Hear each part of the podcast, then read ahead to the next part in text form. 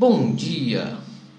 Hoje é segunda-feira, 7 de outubro de 2019 e esse é o Pod Action, o seu podcast diário sobre a abertura do mini índice Bovespa em uma visão do método Price Action.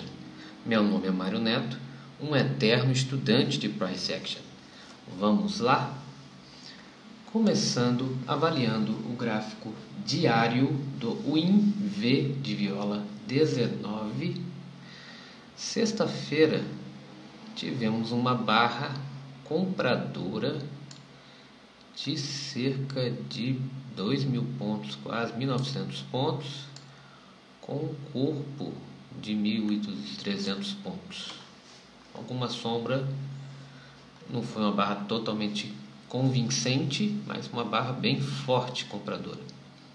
Depois daquelas três quedas do início da semana, uma queda de quase 5 mil pontos, de segunda até a quarta, estivemos com uma, uma falha de rompimento aqui na quinta-feira e um, e um e uma, um corpo comprador.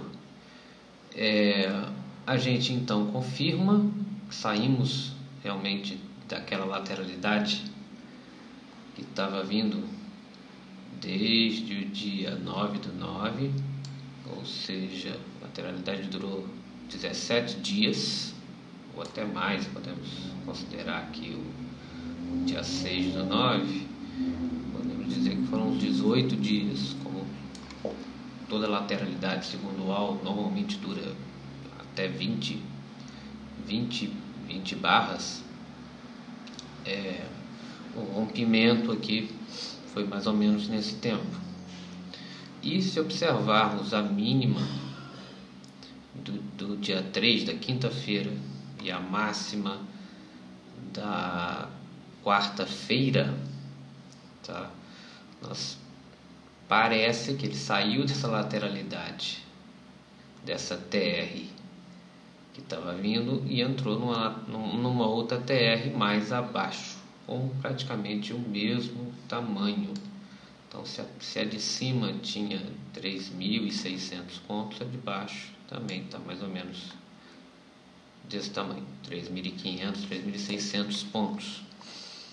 Então, observar que esses preços da máxima são preços, são magnetos muito fortes, inclusive a, a, a mínima da quinta-feira foi a mesma mínima lá do dia 3 de setembro, que foi uma, um swing bem importante naquele momento.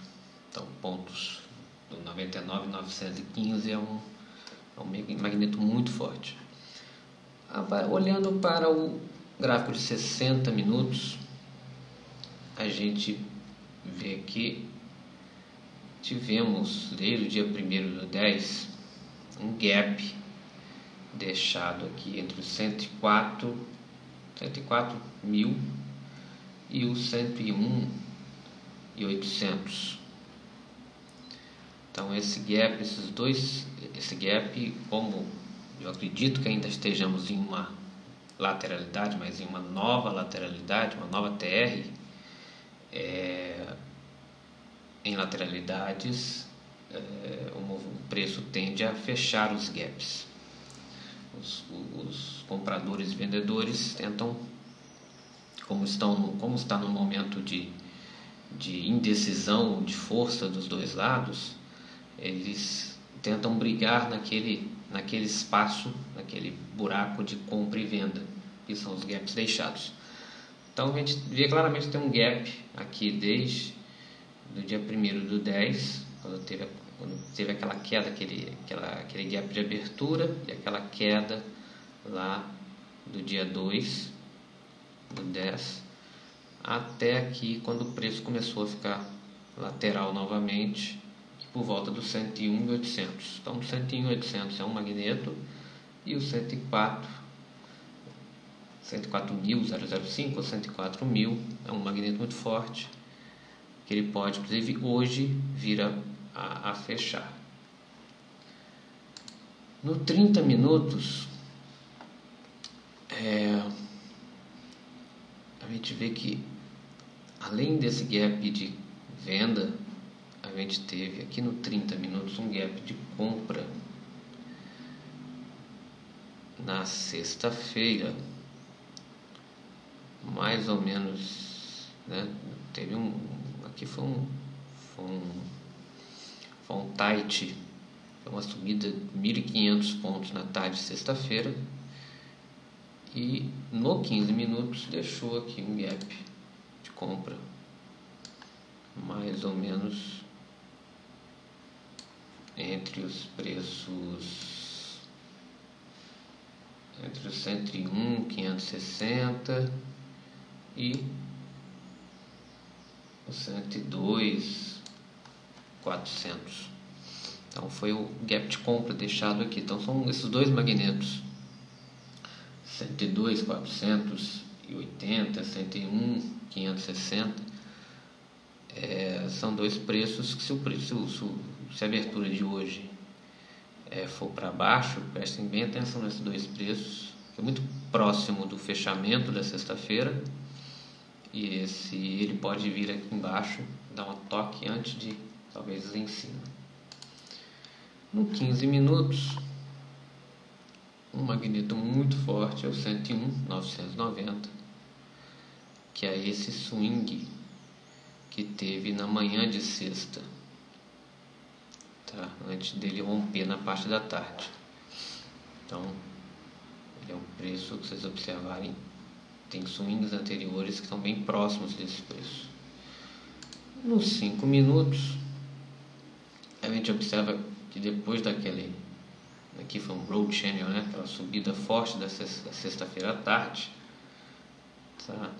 depois de ele tentar durante várias, várias vezes é, o rompimento aqui na manhã, ele rompeu, subiu, tentou descer novamente por três toques aqui e voltou a subir.